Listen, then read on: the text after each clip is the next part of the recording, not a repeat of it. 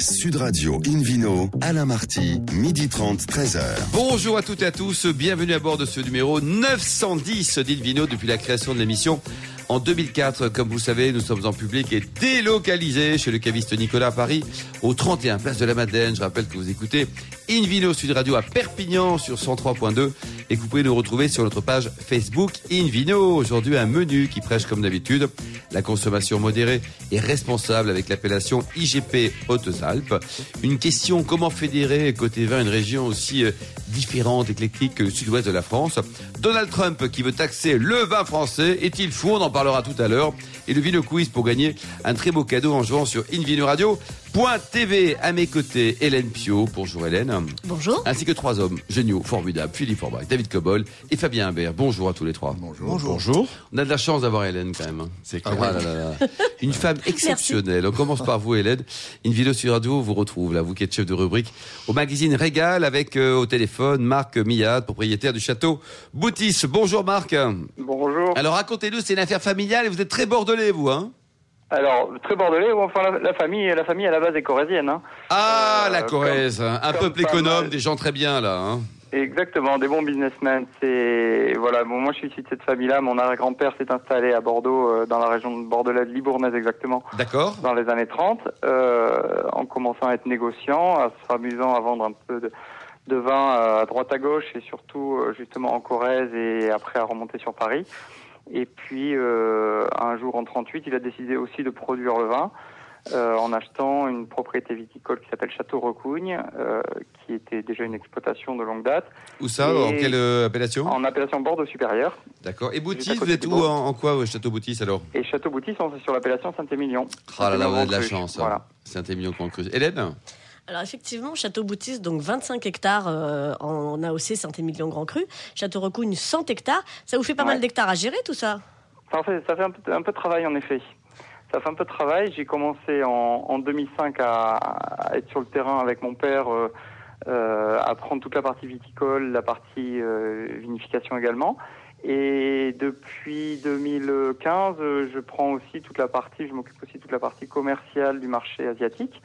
Donc ça fait beaucoup de beaucoup de travail. Vous êtes rentré quand de Chine, euh, ami Marc? Comment? Vous êtes rentré quand de Chine récemment là? Et je, ça fait un petit moment, je vous rassure. Ah bon, d'accord. On a pris des précautions par téléphone, mais quand même. Quoi, ouais, tout le monde a des masques autour de. Oui, des masques. C'est ça. On ne sait jamais des fois que ça passe par le micro. Allons-y. Ouais, on en rigole, mais la situation est bien ah, compliquée. Mais c'est grave, évidemment. et, tout le monde va, tout le monde va souffrir de cette. De cette Hélène. Oui, oui. Et, et, souffre déjà. Euh, alors effectivement, donc vous disiez que vous aviez commencé en, 2005.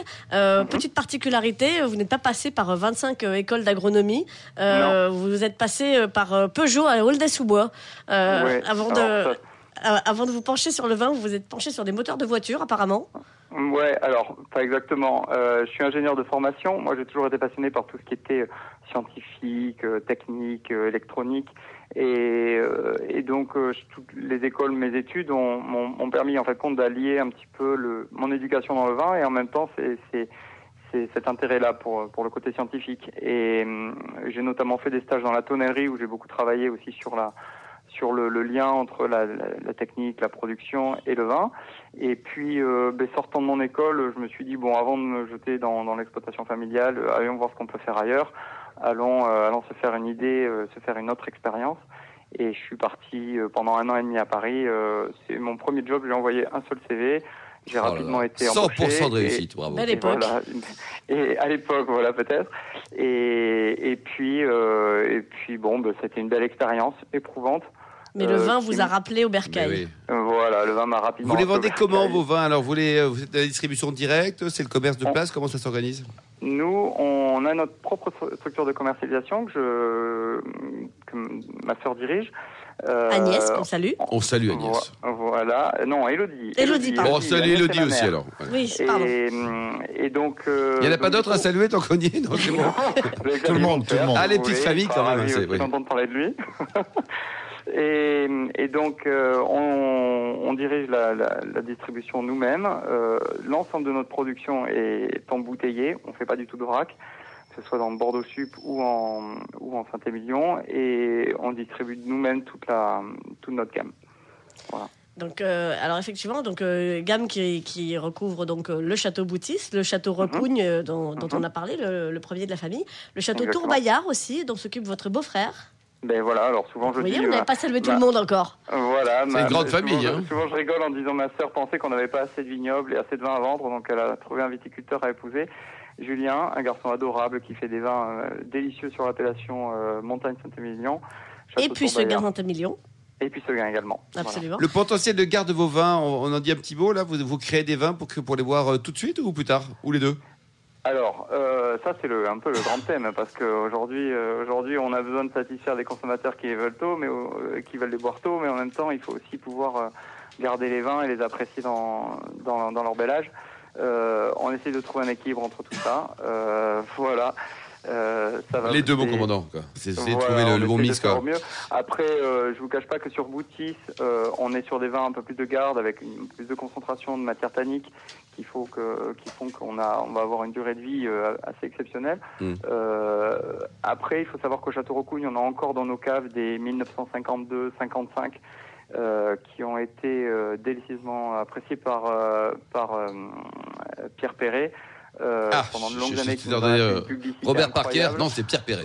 Oui. C'est bien aussi. Robert Parker également. Robert Parker également a, su- a pu les déguster. Bon, ben très bien. Euh, Dites-nous, là, il et- paraît que vous prenez de la hauteur régulièrement, Marc, euh, la montgolfière, ça vous, Ouais, euh, ouais, ça ça, vous c'est gagne C'est les nouveaux projets. C'est les nouveaux C'est projets. génial, ça. Euh, oui, on- c'est c'est né d'une passion avec mon épouse. On a fait un vol sur Saint-Émilion il y a, il y a quelques années, Euh, et on est, on a atterri et on a posé la question au pilote, mais comment faut-il faire euh, pour se former Donc, euh, Ça y est, vous êtes dedans euh, avec votre Maintenant, vous avez Non, votre propre Est-ce qu'on montgolfière. l'a salué sur l'épouse d'ailleurs euh, Alors, voilà. euh, Alors, avant le coup on de a cœur. brevet, et en plus la montgolfière aussi. J'ai passé mon brevet il y, a, il y a à peu près un mois et demi. Je viens de l'avoir. Et, hum, et maintenant, on a aussi investi avec un ami qui est pilote dans une montgolfière, Oh là un éco-ballon. On va venir vous voir un éco-ballon. Alors, dites-nous que pour que les vins durent si longtemps, là, vous les bouchez comment, vos vins? Alors nous, on les bouche, on les bouche avec diam. Euh, c'est un bouchon euh, technique très, très, très pratique. Performants, parce quoi. On a, on a plus du tout de goût de bouchon et surtout, ça nous a solutionné euh, beaucoup de soucis de, de bouteilles, bouteilles retournées, de bouteilles couleuses. Euh, à savoir, à une époque, on avait presque 3000 bouteilles à déboucher euh, c'est beaucoup, sur, quoi. sur Château Recougne. Et on, c'est un bouchon avec lequel on revit, nous, en tant que, en tant que viticulteur. Pour terminer, Hélène, dans, dans la gamme donc de, de ce domaine, un vin en quelques instants vous Alors, un vin, le Château Boutis 2015, euh, donc en, en AOP Saint-Émilion Grand Cru. Grand Euh, 16 euros pour, euh, Ah oui, pour, vraiment cher. beaucoup, beaucoup de bonheur. Oh là là. Des tanins fondus, c'est déjà très équilibré, ça peut se garder encore, mais c'est déjà À ne un pas grand louper. bonheur. Merci beaucoup Hélène, merci également à vous Marc. Une vidéo sur Radio, on retrouve maintenant Philippe Forbach, meilleur sommelier du monde 1992, pour nous parler de l'appellation IGP Hautes-Alpes. Mais on fait, on fait du vin là-haut là? On fait du vin un peu partout d'ailleurs maintenant. Et puis euh, avec l'évolution du climat en plus, ça favorise un peu les choses. Mais il y a toujours eu un peu de vin dans les Hautes-Alpes, un département que je connais bien, puisque la famille de mon papa est originaire de- des Hautes-Alpes, Briançon. plus. Briançon, eh oui. Il n'y a pas trop de vignes à Briançon, c'est un poil haut quand même, parce que le- la ville est à 1450 mètres d'altitude. Là, le, le, le, le cœur viticole de- des Hautes-Alpes est plutôt situé dans la partie sud du département, proche de ce qu'on appelle euh, aujourd'hui les Alpes de Haute-Provence, anciennement les Basses-Alpes. Du côté de Tallard, notamment du côté de Théus, donc entre Gap euh, et le sud du département. Euh, au total, il y a à peu près aujourd'hui 150 hectares de vignes. Alors ça paraît pas beaucoup, mais c'est un chiffre qui progresse depuis un certain nombre d'années. Le plus ancien domaine de la région, c'est le domaine allemand, qui a été fondé en 1954 et dont la fille, Laetitia, euh, journaliste à 16 heures, s'occupe brillamment maintenant. Euh, le village de l'Argentière, par exemple, qui est un des villages du département, abrite un site qui s'appelle les Vignettes et ça témoigne aussi du, passé viticole de cette région. Il y a des petites parcelles de vignes euh, qui existent encore, entourées de, de, murets, donc c'est des, petits clos, euh, et en terrasse, qu'on appelle les restants plus au sud, et qui culminent jusqu'à pratiquement 1200 mètres d'altitude, ce qui en fait parmi les vignes, quelque part en, en France, en tout cas pas en Europe, mais en France parmi, parmi les plus hautes. Ce qui est intéressant aussi dans ce département, dans cette, dans cette dénomination appellation IGP, euh, c'est les cépages. Il y a un cépage ancien qu'on appelle le molar, euh, qui est un... Le molar, vous dites, Oui, euh. exactement. Ça vient de Pas molle. très élégant. Ça donne envie. hein. Oui, mais quand on explique d'où ça vient, ça veut dire petite montagne. Oh, c'est mignon. Maul, Je veux un verre de molar. effectivement, effectivement. Il y a un autre cépage ouais. également local qui s'appelle l'esparinque, euh, Mieux. et qui est un autre cépage très intéressant qui fait partie de des vieux cépages que l'on on- on- dont on euh, remet au goût du jour euh, leur, leur, plante- leur, leur, leur- leur utilisation parce qu'ils ont notamment des, des acidités très intéressantes et ça permet effectivement de, de rééquilibrer les vins de façon a assez un vrai travail de sauvetage de ces Exactement, tout à fait. Il y a un conservatoire qui a travaillé là-dessus et qui a permis de, de sauvegarder tout ça. Un tiers du vignoble est produit en agriculture euh, biologique, donc il y a une vraie démarche également environnementale qui est assez intéressante. Il y a huit vignerons donc ils sont pas très nombreux. hein. Euh, ils ont créé un, syndicat IGP Hautes-Alpes en, 19 en 2009, donc c'est pas très vieux, hein, ça fait à peu près plus d'une dizaine d'années. Donc le domaine allemand, je n'ai parlé tout à l'heure, c'est le plus ancien de la région. Euh, Ils produisent effectivement euh, ce, le, un rouge avec ce cépage molar, mais il y a également, il y a également donc sur ce, cette propriété de très jolies petites parcelles avec des cuvées dites prestige, euh, dont euh, la cuvée Soleil, euh, qui produit également des vins blancs moelleux et même un petit peu de, de vin effervescent qu'on appelle les, les bulles effectivement en méthode traditionnelle. Un des anciens producteurs qui s'appelle Agostini, qui veut dire en français, c'est un italien, hein, qui veut dire en français petite out, et a créé le domaine du petit out, tout simplement. Out comme le, comme le, le, le, le- le mois, pardon. Euh, Out. En le français dans le texte, le mois Voilà, d'août. le petit mois d'août, C'est si ça. on veut. Et Petit donc, mois euh, d'août. et qui produit des vins franchement très intéressants. Le domaine de Tresbaudon à Tallard. Tallard, c'est vraiment la commune, un peu de référence aujourd'hui. D'ailleurs, ils organisent chaque année un salon des vins euh, euh, De Tallard. de- oui, de Tallard, surtout des, des, des vins euh, des, des montagnes, des vins alpins. Ah, Euh, ça. vraiment très Ouais. intéressant. C'est une thématique de salon comme une autre, mais qui est, qui est très intéressante. Il y a un monsieur qui s'appelle Ricard, rien à voir avec euh, l'apéritif. Décidément, dans cette région, ils sont pas nombreux, mais à chaque fois, il y a une histoire derrière chaque nom. hein. Exactement. Et donc lui s'est installé en 96 euh, sur ce fameux village avec un château célèbre et sur la partie la plus la mieux exposée, la partie sud, sur les coteaux, les Le contreforts du château. S'appelle-t-il Et- Pernod par hasard Non, il s'appelle Versailles. non. Il s'appelle Versailles. Non, il s'appelle tout simplement le château Tallard et les propriétés s'appellent le domaine de Tresbaudon.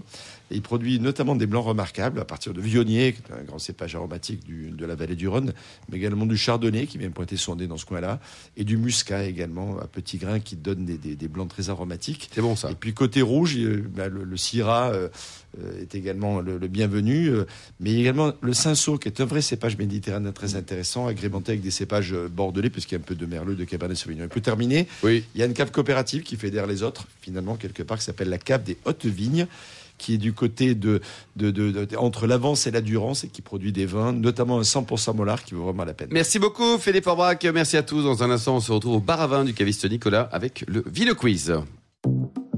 Sud Radio Invino, Alain Marty, midi 30, 13h.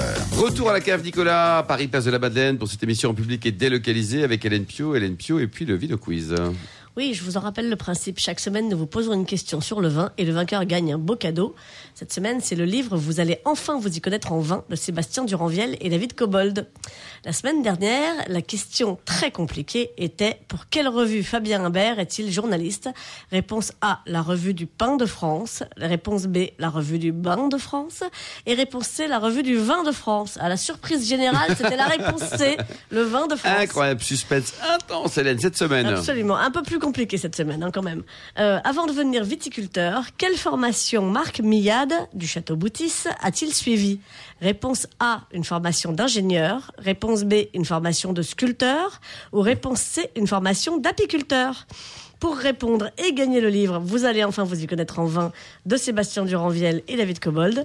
Rendez-vous toute la semaine sur le site invinoradio.tv, rubrique Vino Quiz. Merci beaucoup, Hélène. Elle pique cette question. Invino Studio Radio retrouve David Cobold, le cofondateur de l'Académie des vins et spiritueux, qui s'interroge sur une problématique. hein. Dans le sud-ouest, il y a un sud-ouest ou il y a plein de sud-ouest? Alors justement, c'est euh, la question euh, que la Sud-Ouest doit se poser. Alors la diversité dans la complication ou la diversité dans le- l'assemblage. Euh, c'est un dichotomie euh, permanent pour le Sud-Ouest parce que c'est la région la plus étalée sur le plan géographique et qui a du coup euh, beaucoup de mal à, à se créer une identité propre. On dit Sud-Ouest, mais on n'a rien dit quand on dit Sud-Ouest. Or, quand on dit Bordeaux, on a une idée à peu près claire non seulement de la région, mais aussi des typicités des vins. Et des cépages. Il en va pareil pour, le, pour la Bourgogne, pour l'Alsace, pour le Champagne, pour la vallée du Rhône, et même pour cette vaste région qui est le Languedoc et le Roussillon, puisque en gros, c'est le même climat, c'est un climat méditerranéen. Euh, les cépages euh, varient un peu, mais en gros, c'est la trilogie euh, Grenache, Syrah, Mourvèdre, plus quelques autres. Le Sud-Ouest n'est pas dans ça. Dans ça. D'abord, c'est une série d'assez petites appellations. La plus grosse, d'ailleurs, ce n'est pas une appellation, c'est un IGP, c'est la Côte de Gascogne, euh, qui couvre à peu près tout le département du Gers, mais que des bouts du département du Gers. Sinon, ça va du Pays Basque jusqu'au Massif central, enfin les abords du Massif central, l'Aveyron. Ça remonte jusqu'à la Dordogne ou presque euh, et ensuite ça descend jusqu'à Gaillac ou plus au sud. Donc c'est très hétéroclite.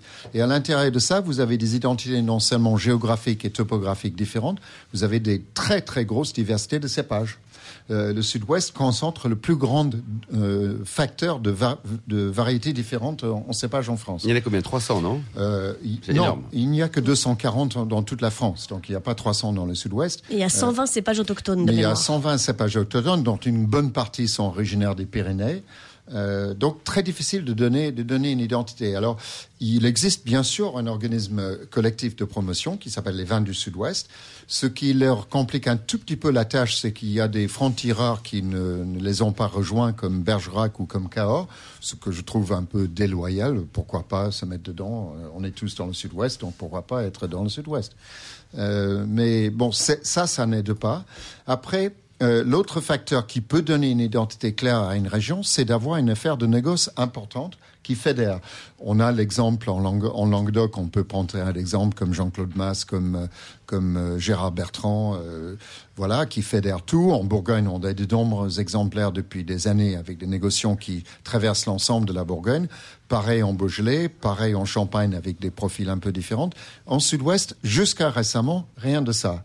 Mais il y a un homme qui, qui a créé quelque chose. Je l'ai cité la semaine dernière pour un vin en particulier. Il s'appelle Lionel Osma, qui lui a eu l'idée de créer un négoce transversal uniquement s'occupant des vins du Sud-Ouest, mais avec tous les vins du Sud-Ouest. Et il utilise ça d'une manière assez intelligente avec différentes strates. Des vins d'assemblage, où il assemble des, vins pris dans différentes appellations pour faire des vins qui sont juste des, vins de pays ou des vins de France. Euh, entrée de gamme, donc ça c'est une gamme qui se situe entre 6 et 8 euros. D'accord. Hein. Euh, des blancs secs, des doux, des blancs doux et des rouges. Ensuite, il fait des, des, gammes de cépages avec des cépages, je dirais, emblématiques comme le Tanat, comme le Malbec, comme le Brocol, ou autrement dit le Fer Cervedoux, comme le Manseng. Euh, et ensuite, il fait des vins d'appellation et puis, il commence maintenant à bouger et, à acheter des domaines ou à prendre des participations dans des domaines pour faire des, même des parcellaires. Donc, il a toute une gamme qui va, comme je le disais, de 6 euros pour les entrées de gamme, 6,50 euros, jusqu'à maintenant 25. Donc, c'est jamais des vins très chers. Euh, avec une stratification très clairement définie, avec des étiquettes qui sont souvent assez belles, assez graphiques. Je trouve qu'il donne une identité globale au Sud-Ouest, en, exprimant la différence et la diversité en même temps.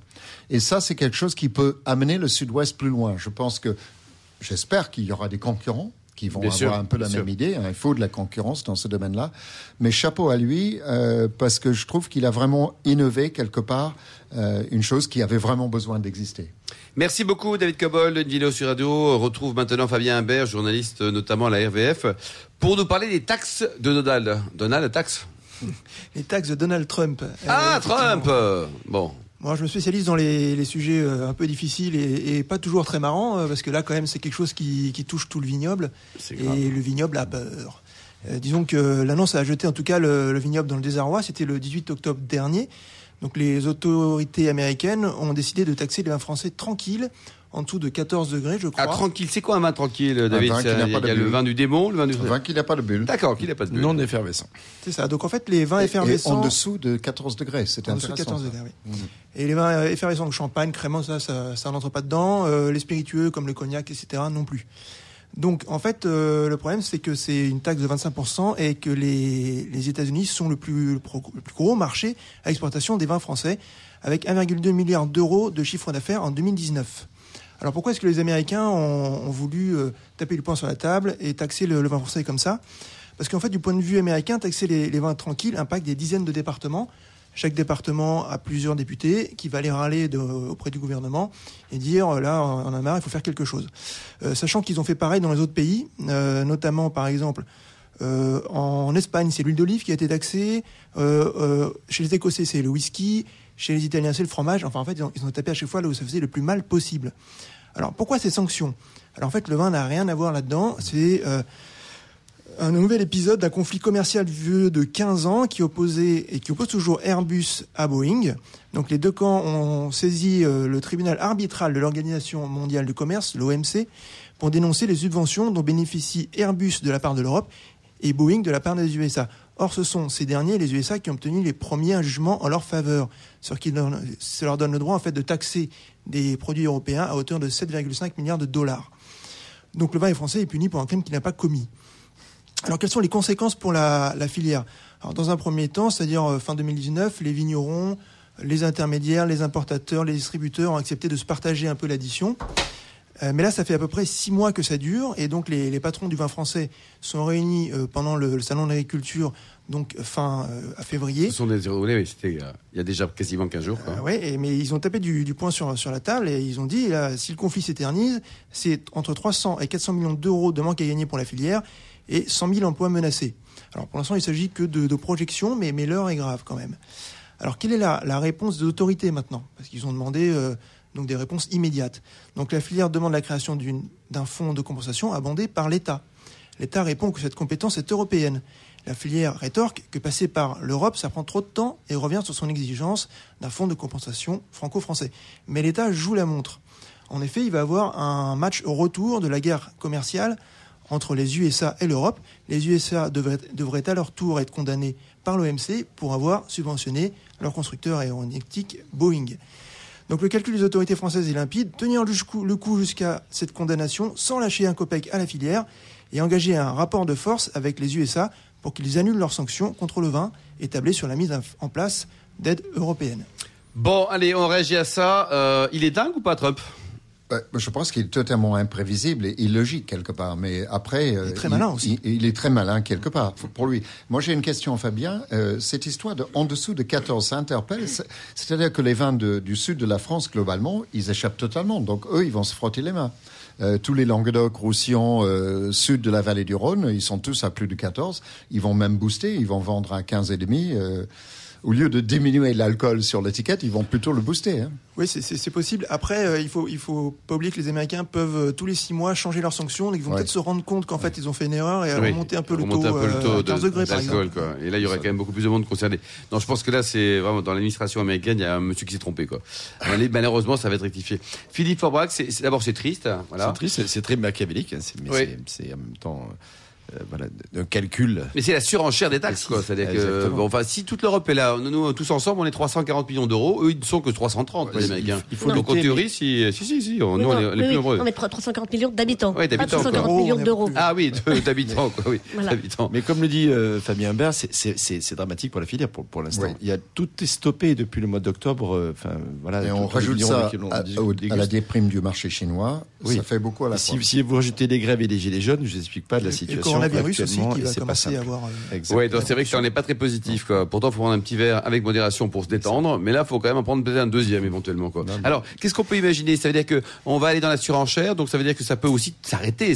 Si, si on comprend bien votre raisonnement, demain, si Trump est condamné, on aura peut-être des taxes, on va faire égalité, puis on va revenir à zéro, peut-être? Oui, mais euh, connaissant le loustic Donald Trump, je pense qu'en fait, il a d'autres leviers, comme euh, la taxe sur les GAFA, GAFA, donc ouais. Google, Amazon, etc. D'ailleurs, la France a, a et accepté de, ne pas l'appliquer le temps euh, qu'un accord soit, trouvé. Et il a aussi porté le fer sur les voitures allemandes qui auraient euh, été subventionnées. Il n'y a aucun rapport entre le vin français et les voitures allemandes, mais ça ne les a pas arrêtés sur l'affaire Airbus. Donc en fait, il y aura peut-être d'autres taxes dans le futur, et je crois qu'il est déterminé à faire mal euh, au vin français. Bon, D'où la ventilation quand même des, des risques pays, hein, parce que c'est vrai que vous le disiez, hein, c'est le premier marché pour les vins français. Voilà, euh, heureusement, on est présent ailleurs. Hélène Pio, vous voulez dire quoi? Euh, si, si jamais, euh, par bonheur, cet homme n'était pas réélu euh, dans quelques mois, euh, est-ce qu'on a une chance que le président d'après euh, calme le jeu et, et, et, et à, quel, euh, à quel terme, à quelle échéance? Alors, je suis pas un spécialiste de la politique américaine, mais a priori oui, parce que ça n'a pas de sens. Euh, Je, je t'attaque, C'est un tu non-sens. m'attaques, euh, ouais. Ouais. David Cobol, il va passer ou pas à Trump, selon vous?